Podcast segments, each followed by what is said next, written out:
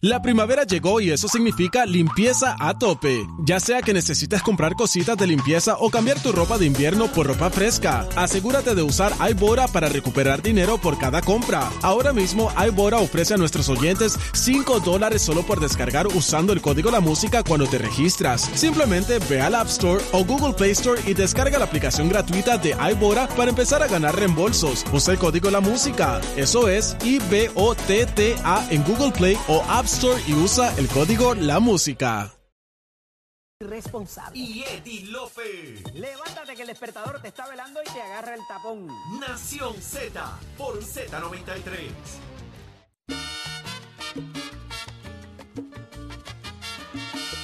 Regresemos a Nación Z por Z93. Saudi Rivera es quien te habla junto a Jorge Suárez, Eddie López. Señores, y ya estamos listos con mucha, pero que mucha información. Eh, ya tenemos en línea telefónica. No, no está en línea todavía. Ok, ya mismo venimos en línea telefónica con uno de nuestros invitados en la mañana de hoy. Pero Jorge, el caso de Tata Charbonnier. Ayer fue el día, día final, pero hoy, eh, ahí- hoy se supone que ocurra algo sumamente importante. Son las instrucciones del jurado y los argumentos Concluyó el desfile finales. de A pruebas. las 2 de la tarde, ¿verdad? Que se reanudan eso. A las 2 de la tarde hoy. sí. ¿Qué se supone ocurra hoy? Pues mira, eh, finalmente ayer pa- se pasó toda la prueba, tanto de fiscalía como de la defensa. La defensa presentó un- una sola testigo eh, y se dieron, pues, obviamente, los intercambios de interrogatorio y contrainterrogatorio.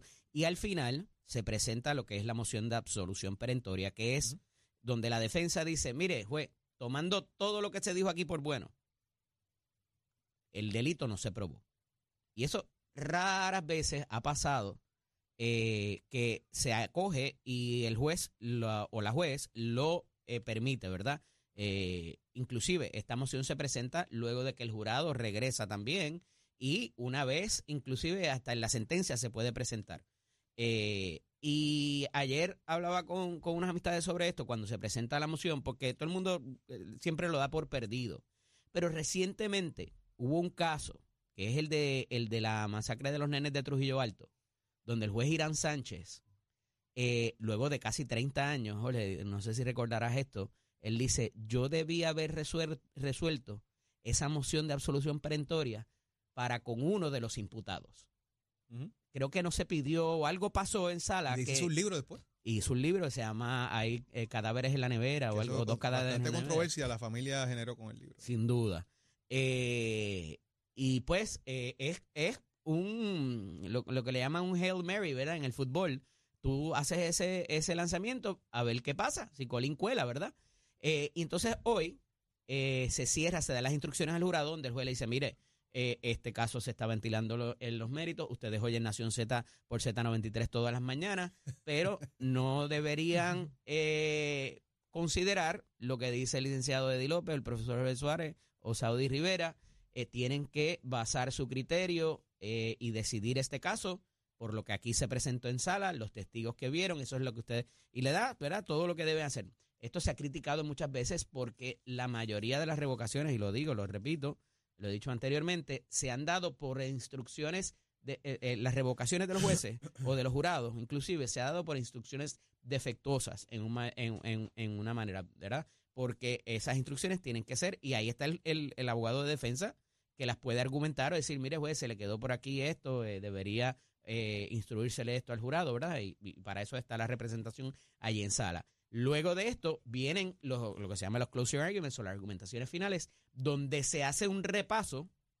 La fiscalía tiene dos turnos, ¿verdad? Eh, a esos efectos, eh, luego de que la defensa, viene la fiscalía primero, la defensa, y, y se le concede un turno adicional a la fiscalía, porque tiene el peso de la prueba. Tiene que probar que los hechos ocurrieron, como decía ese pliego, como cuando las argumentaciones iniciales que decía, eh, mire jurado, yo a través de la presentación aquí en sala, yo les voy a probar esto, esto, esto, esto. Ahora es la recapitulación de si verdaderamente se presentó esto, esto, o a lo mejor trascendió algo más.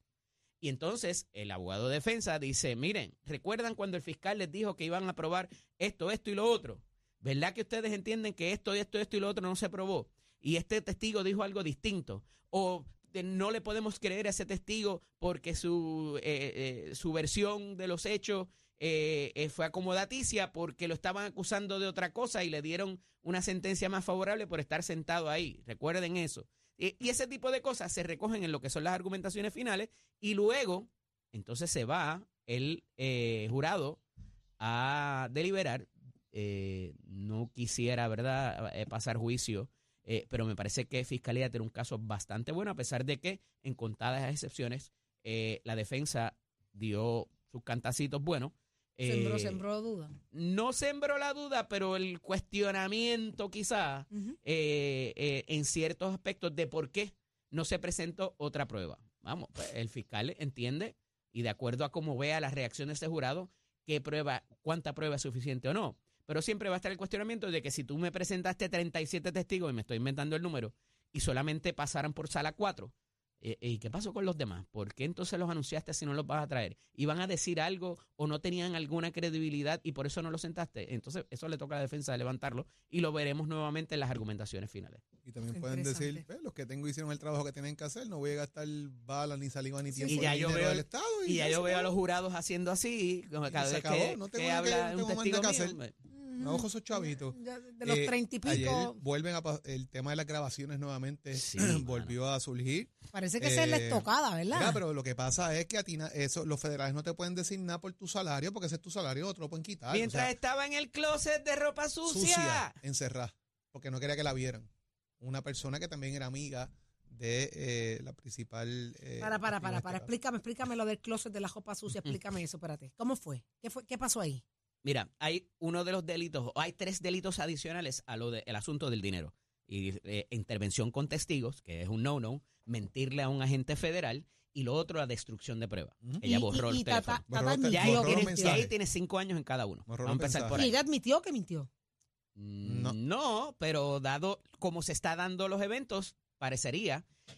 La, la cosa es que la, la joven que se declara culpable, Que es quien estaba siendo objeto de los aumentos de sueldo La de los y ocho mil exacto. Ella en un momento dado la visitan agentes federales y está con otra amiga en la casa. Torre Alba, mano. Ella eh, pide ir en varias ocasiones al baño y lo que pasaba era que entre el baño y la sala donde estaban los agentes había esta figura escondida que alegadamente estaba teniendo contacto con la representante y la representante la estaba coachando ¿De qué a través de esta persona de que ¡No! contestarle a los federales. Al punto de que en la última ida al baño le dice, mira, ya yo no voy a hablar más nada, váyanse. Y despacha a los, a los agentes federales.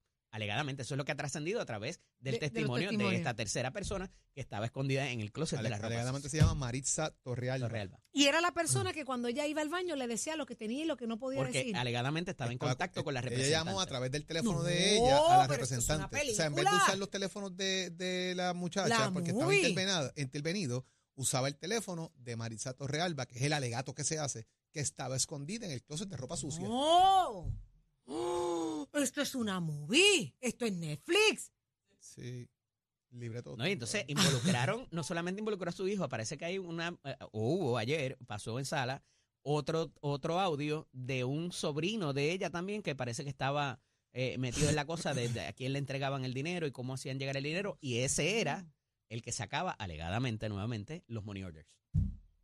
Porque Los y 10. entonces trataban, trataban de hacer ver de que lo que pasa es que ella cuidaba a su tía y que esos money orders le pagaban con ese dinero y que por esos money orders estaban a nombre de ella No. y la cosa y qué sé yo. Esa es Tratando la un defensa. poco de, de manipular Justificar y- la y- justificación de por qué los money Sí, se hacían.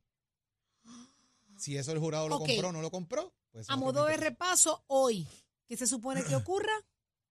Dos de la tarde. Se Dos de la los tarde. trabajos, argumentaciones finales, instrucciones al jurado Y y ya. vámonos a deliberar. Y hoy y es jueves. Pero es la misma. Hoy es jueves. ¿Cuánto le puede tomar al jurado?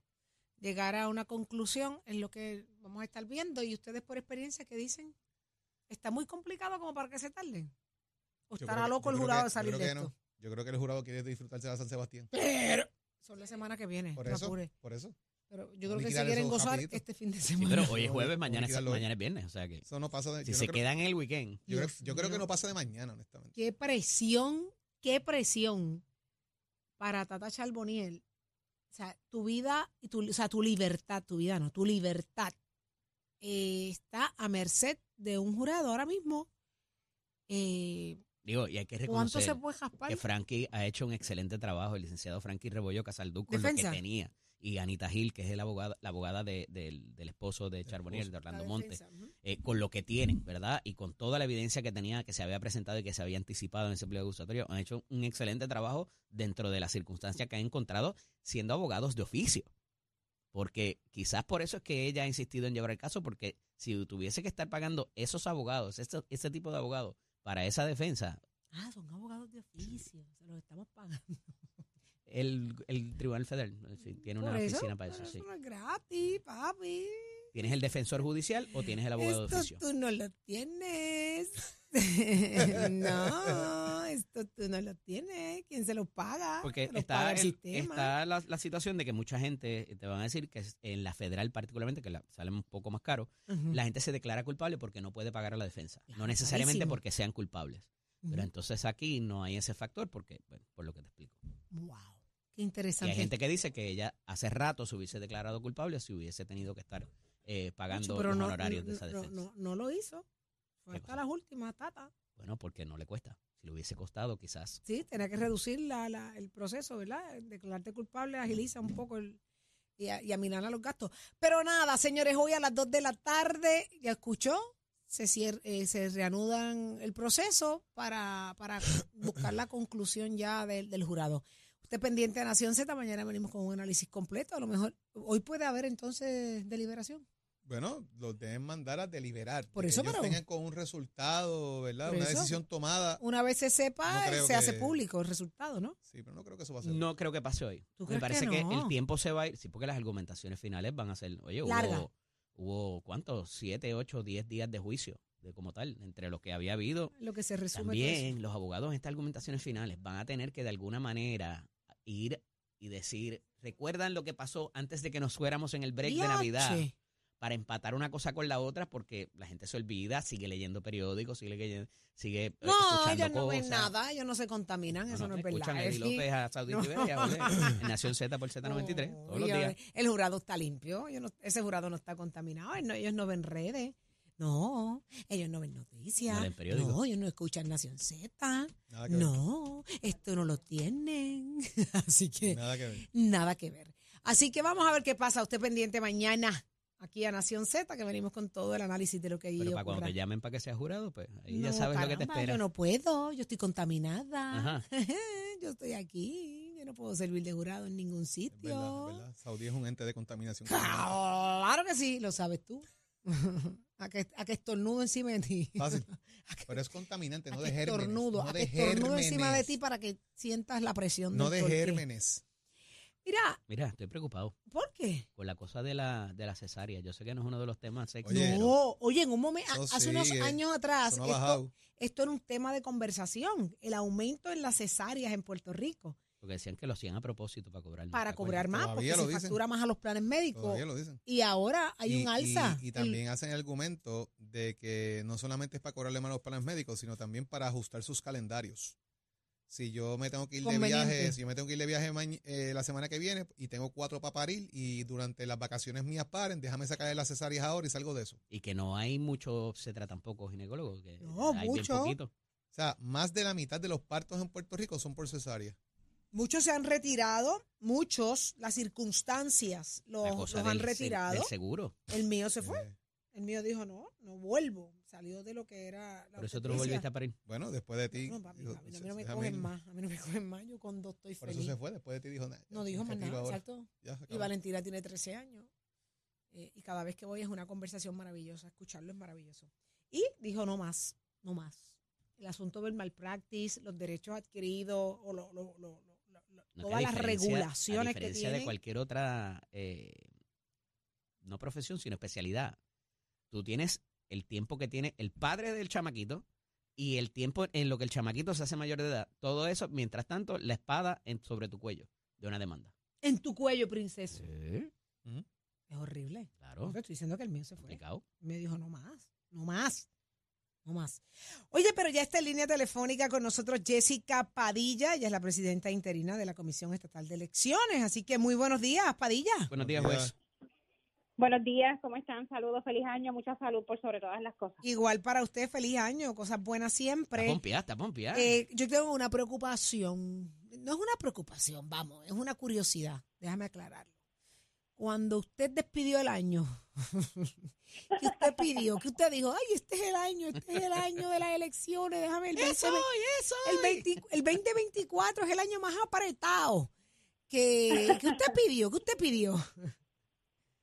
Eh, tengo que decir que pedí eh, definitivamente la voluntad de Dios para mi vida y para el pueblo de Puerto Rico. Qué bien. Y sabemos que siempre la voluntad de Dios es buena, agradable y perfecta. Claro, claro que Así sí. que Mucha sabiduría, confiados. Mucha sabiduría en el por sobre proceso. todas las Sobre cosas. todo. Juez, Por yo, sobre todas las cosas. juez, yo pensé que había pedido que aprobaran el presupuesto de la comisión. Yo también. Eso está No, mal. lo que pasa es que, me- es que ya me lo habían aprobado, por eso no fue Ah, por eso bueno, ya Ah, bueno. estaba Santa aprobado. Santa Claus llegó Ya estaba aprobado. Santa Claus llegó en noviembre del, del año pasado. Exactamente, exactamente. Así Ah, no. ya, ya lo habíamos pedido, ya O sea que- teníamos ese deseo concedido. Está contenta al aprobar un presupuesto. No vamos a tener situaciones similares a las del cuatrienio pasado, que ante la falta de eh, aquello fue un desastre. El cuatrienio pasado, el hecho de que los camiones llegaran tarde, eh, las papeletas no llegaran, eh, to- to- imposible olvidar. Y tanto olvidar. ella como el juez Colomer lo habían, a Rosado Colomer lo habían Anticipado, pero anticipado. que claro. Si no, si no se hacían ciertas cosas, pero Claro, y, y no fallaron. imposibilidad no del dinero, claro. Eso fue, eso fue lo- lo- la peor parte que vivimos en el proceso electoral. Eh, eso no va a Sí, es pasar este cuatrienio. eh, eh, fue bien importante la aprobación del presupuesto eh, previo seis, siete meses antes del evento electoral, principalmente el de primaristas, toda vez que requeríamos, número uno, de mm, el dinero a tiempo para poder empezar la subasta y para poder adquirir eh, los modem que este equipo es necesario para las primarias y que requiere no solamente la adquisición, ¿verdad? Porque no es una compra y ya y tenerla en hold para utilizarla, sino que requiere la implementación de nuestro sistema de, del evento electoral per se, ¿no? Así que tanto las tabletas, que son 9.400 tabletas, nosotros no estamos hablando tampoco de ir a una tienda y, y decirle al, al vendedor, mira, te voy a comprar 9.400 tabletas, así que Ajá. esto es un asunto que requiere tiempo, lógica y pues de igual manera la instalación de nuestro sistema de listas de votación para entonces poderla utilizar en las tabletas, así como la homologación de los modems. Pues a mí me preocupa mucho el asunto de la programación de las máquinas. ¿Por dónde va eso? Las máquinas de escrutinio me refiero. Eh, se Sí. ha hablado, eso siempre como que se deja para lo último y nadie se, se percata de que eso hay que darle un mantenimiento continuo para que estén en buen estado. Eh, sabemos que en algún momento se compraron, en algún momento se alquilaron. ¿Por dónde va eso para este ciclo electoral? Sí, aquí hay tres asuntos con relación a las máquinas de escrutinio. El primero que menciona es el mantenimiento. Ujú. Nosotros le damos mantenimiento a las máquinas de escrutinio cada tres meses, indistintamente haya un evento electoral o no lo haya. Ok. Ese mantenimiento ya está al día. eh, el último que se dio fue a finales del año pasado, 2023. Así que en términos del mantenimiento estamos al día. El, el otro asunto con relación a las máquinas de escrutinio es una actualización en el firmware. Esto lo que implica es que eh, antes, para el año 2020, las máquinas contaban a nivel eh, precintal. Lo que esto significa es que contaban únicamente el voto del precinto que se le programaba. Ahora las máquinas dentro de lo que es la actualización del firmware va a contar multiprecintal. Ah, es decir, que por ejemplo las máquinas, eh, principalmente el voto adelantado, el voto ausente que tanto auge tuvo en el 2020, no no voy a necesitar segregarlo para poderlo contar por máquina precintal, sino que ahora las máquinas van a ser O sea, multiprecintales. que puedo, contar en cualquier, cual- el de San Juan lo puedo contar, existe en el 5 y, y esté en el 3, lo puedo contar igual. Eh, indistinta, correcto, correcto. No tengo que ir eh, a la máquina precintal, eh, digamos, al distrito 5 de San Juan, como usted menciona, y el que sea de Mayagüez lo tengo que contar en el precinto de Mayagüez. No, lo- es- van a ser multiprecintales, eh, va a contar el voto, hay unas unas eh, actualizaciones con relación al voto nulo, eh, al voto dañado, la papeleta dañada. Son unas actualizaciones en el firmware que eso empieza ahora. La semana que viene viene eh, los técnicos de Dominion para empezar con esta eh, actualización del firmware. Y, la, y lo tercero que también tenemos que tomar en consideración, que son asuntos independientes, es la programación de la máquina para el evento electoral. Esto no lo hacemos ahora, toda vez que eh, hay que programar las número uno para las primarias presidenciales que son en abril Sí. eh, y luego para las primarias locales que son en junio. Pues la posibilidad de, de atender la solicitud de muchos de los candidatos independientes de que no les da el tiempo para poder levantar la cantidad de endosos requeridos y parto de la premisa de que algunos re- eh, radicaron tarde, eh, otros de que están utilizando un sistema nuevo que como, como todo tarda la gente en acoplarse, en entenderlo y en el funcionamiento. ¿Hay espacio para eso o esto es capítulo cerrado? Eso es lo que dice la ley y aquí no hay break para mañana. Sí, no, no hay espacio para eso. La ley es clara en cuanto al establecimiento de los términos. Se tiene hasta el 31 de enero para recoger el 50% de los endosos requeridos y hasta el 15 de febrero para el 100%. restante 50%. O sea, que a llorar para Eh, maternidad.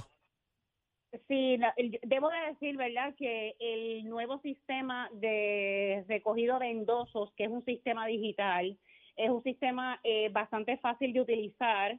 El- la firma, se- lo- la única diferencia, ¿verdad?, con relación al, al papel o el, o el endoso que se recolectaba físico, ahora la firma se recolecta de manera digital. Es mucho más rápido, se accesa al elector de manera mucho más rápida, se, se valida el endoso de una manera mucho más rápida y hay, hay, hay cierta eh, resistencia o algún tipo de quizás negatividad en cuanto a la toma de la firma digital. Nosotros sí reconocemos y sabemos, y así lo establecimos en el manual, eh, reconociendo en el reglamento, reconociendo que la firma digital ciertamente no es igual a una firma física. No firmamos igual, tampoco firmamos igual que hace 10 años. Eh, eso lo sabemos. Tomando eso en consideración, tenemos dos elementos de juicio con relación al endoso. Número uno, que tenga mínimo un rasgo eh, de similaridad en esa firma, porque esa firma digital que recoge el endosante eh, se compara con nuestro registro electrónico, eh, con nuestro registro general de electores, para comparar que sea la misma, la misma firma o similar, aunque sea en un rasgo mínimo. Si no es nada compatible, que uno dice, mira, definitivamente son dos personas firmando, se identifica la foto del endosante. Mm. Cuando vamos al rostro del endosante, comparamos en nuestro sistema general, de, en nuestro registro general de electores, que es el mismo endosante, se valida el endoso. Así que esta nueva implementación tecnológica que tenemos en este en año 2024 eh, con relación al, al endoso electrónico eh, es mucho más ágil, mucho más rápido y mucho más accesible. ¿Cuáles han sido los problemitas que has encontrado con el, con el sistema? Porque he escuchado eh, que a veces el elector no aparece aunque es un elector que está activo, o eh, el tema de los colectores, que no todo el mundo está debidamente adiestrado, eh, tipo de cosas como esas. ¿Se, se han presentado algún problema directamente con la agilidad del proceso? No hemos, no hemos tenido eh, una algún tipo de reclamo o algún tipo de notificación sobre algún problema real, ¿verdad? Que tengamos Ajá. que atender. Sí, el- se dieron orientaciones, se eh, identificó quiénes eran los representantes de los partidos para, eh, a su vez, adiestrar a sus colectores. Así que eso sí se hizo, vuelvo, es, es un sistema que no es difícil de utilizar Sí, el, el elector, obviamente el endosante tiene que ser elector, así que debe estar sí activo. Debió haberse activado, bien fuese en una junta de inscripción permanente o a través del ERE, que es el registro electrónico de electores, para poderse activar. Ahí sí u- tenemos todavía, confrontamos ciertos retos con relación a las direcciones Sí. eh, si entramos, si usted como elector entra al registro electrónico de electores, eh, hay un por ciento que todavía de direcciones, hay un por ciento que todavía no se ha normalizado. Unos electores sí encuentran su dirección, otros no la encuentran, la tienen que poner manual. Eso no significa que su transacción no se procese, significa que su transacción tiene que ser validada en el campo de la dirección por la oficina de planificación y ese trabajo se está haciendo manual con nuestros técnicos y con apoyo que le hemos dado a esta oficina. Pues poco cambio en la ley eh, electoral, en el código electoral como tal, pero ¿qué pasos, si alguno, se va a dar para prevenir el cuestionamiento quizás de lo que pasó con el voto ausente que mencionó ahorita? ¿En qué sentido el Me cuestionamiento? refiero a la cuestión de que si se abrían los sobres, en cuanto a aclarar quizás mejor el procedimiento de cómo va a funcionar eh, la contabilización y el recibo, particularmente por correo, de esos votos. Claro, eh, obviamente, ¿verdad? Eh, todos los sucesos eh, sirven para evaluarse y para mejorar. Sabemos que en el 2020 eh, se dieron muchas situaciones por distintos factores, entre ellos la pandemia, entre ellos el presupuesto que se aprobó tarde, entre ellos el hecho de que el código electoral se aprobó poco antes de implementar el nuevo código electoral, el factor también de, de la incrementación que totalmente inesperada con relación al voto adelantado y voto ausente. Así que de eso hemos aprendido. En el año 2020, la instrucción que dio la comisión, y cuando hablo de la comisión hablo de los representantes de los cinco partidos, ¿verdad? Que son los comisionados electorales que están en el pleno de la comisión, que son los que tienen eh, ante su consideración todos los temas electorales, y eso es importante también, ¿verdad?, establecerlo. Todo aquello que tenga que ver con el, con el tema electoral va al pleno de la comisión y lo deciden los comisionados. Ante la falta de unanimidad, porque se requiere unanimidad en estas decisiones, es que entonces interviene el juez, en este caso, ¿verdad?, esta presidenta. Ahora bien, habiendo dejado eso claro, en el año 2020 lo que se acordó fue que a medida que fuera llegando el voto por correo, Ajá. fuese, y entre ellos está el voto ausente, ¿verdad? Porque nosotros enviamos principalmente el WOCABA, que es el voto militar, la papeleta se envía electrónica, no obstante se recibe por correo. Así que añadimos aquí el voto ausente y el voto por correo. Este voto, la instrucción en el 2020 fue que se contabilizara, más no se adjudicara. Esto quiere decir que lo que era a medida que se iba recibiendo se iba pasando por la máquina de escrutinio, pero no se le daba a cerrar elección para que obviamente, ¿verdad?, no se viese con anticipación al día del evento cómo iban avanzando los candidatos en sus distintas aspiraciones a cargos públicos. Si lo vamos a hacer de la misma manera, en este año 2024, pues eso está sujeto a discusión, eso tendrá que verse ante el pleno de la comisión para que se determine. Ahí está. Vamos a, vamos a estar pendientes. Jessica Padilla, muchísimas gracias por estar con nosotros acá en Nación Z. Tenemos muchas conversaciones pendientes de aquí en adelante. Será un año bien, bien, bien activo. Vale, siempre a la orden, que estén bien, bonito Muchas día. Muchas un siempre. Muchísimas gracias. Y ella es la presidenta interina de la Comisión Estatal de Elecciones. La escuchaste aquí en Nación Z, donde escuchas a Tato Hernández. Somos Deporte. Vamos arriba, vamos arriba, vamos arriba. Buenos días, Puerto Rico. Tato Hernández, la Casa Nación Z. Somos Deporte por aquí por el 93.7 de la Z. Vámonos por el boxeo. A darle una vuelta a México y allá a Los Ángeles. Es que el ex campeón mundial, Julio César Chávez Jr., tendrá audiencia en corte hoy jueves referente al arresto que tuvo el pasado domingo 7 de enero en su domicilio en Los Ángeles por posesión ilegal de un arma no registrada legalmente. El portal oficial del condado de Los Ángeles informó también que se fijó una fianza de 75 mil dólares. Hace tiempo este muchacho está teniendo otra vez problemas de alcohol, no quiere hablar con su padre, está hablando unas cosas incoherentes en cuanto a lo que es su familia y especialmente su señor padre Julio César Chávez Senior, así que parece que está otra vez en andanza, no está muy bien, se le coge esta arma ilegal, lo que allá le llaman arma fantasma, que es arma que no está registrada, entonces pues estuvo preso, le fijaron fianza de 75 mil y hoy tiene audiencia en la corte allá en Los Ángeles, donde fue en, su casa, donde se le consiguió esta arma. Así que tiene que estar pendiente sus familiares y cosas porque este muchacho no está muy bien. Hace par de años él no ha regresado al buceo como se esperaba. Su última pelea fue con David Segarra en 10 rounds y de ahí tenía un posible regreso a ring, sin embargo nunca se ha podido concretar en los últimos dos años, así que en oración para que todos estos problemas para la familia Chávez pues encuentren una buena solución y usted se entera aquí en Nación Z, somos deportes con los pisos de Mestre College, ya estamos, óigame, preparando la matrícula para febrero 2024 puede pasar por cualquiera de nuestros recintos, comparar facilidades de equipo. ¿Usted le gusta la mecánica racing, la mecánica automotriz, la mecánica de motora? Es una vueltita por Mestre Escolar. Recordándole que Mestre Escolar construye tu futuro. 787-238-9494. 787-238-9494. El numerito de llamar.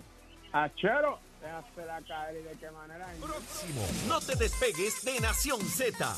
Próximo. Lo próximo en Nación Z, quédate pegadita y pegadito que por ahí viene Terestela González, candidata a la alcaldía de San Juan por el Partido Popular Democrático. ¿Cuáles han sido los hallazgos de las últimas semanas en el municipio de San Juan? Te sorprenderás y solo lo escucharás aquí. Nación Z por Z93, Chivatero Achero. Free significa free.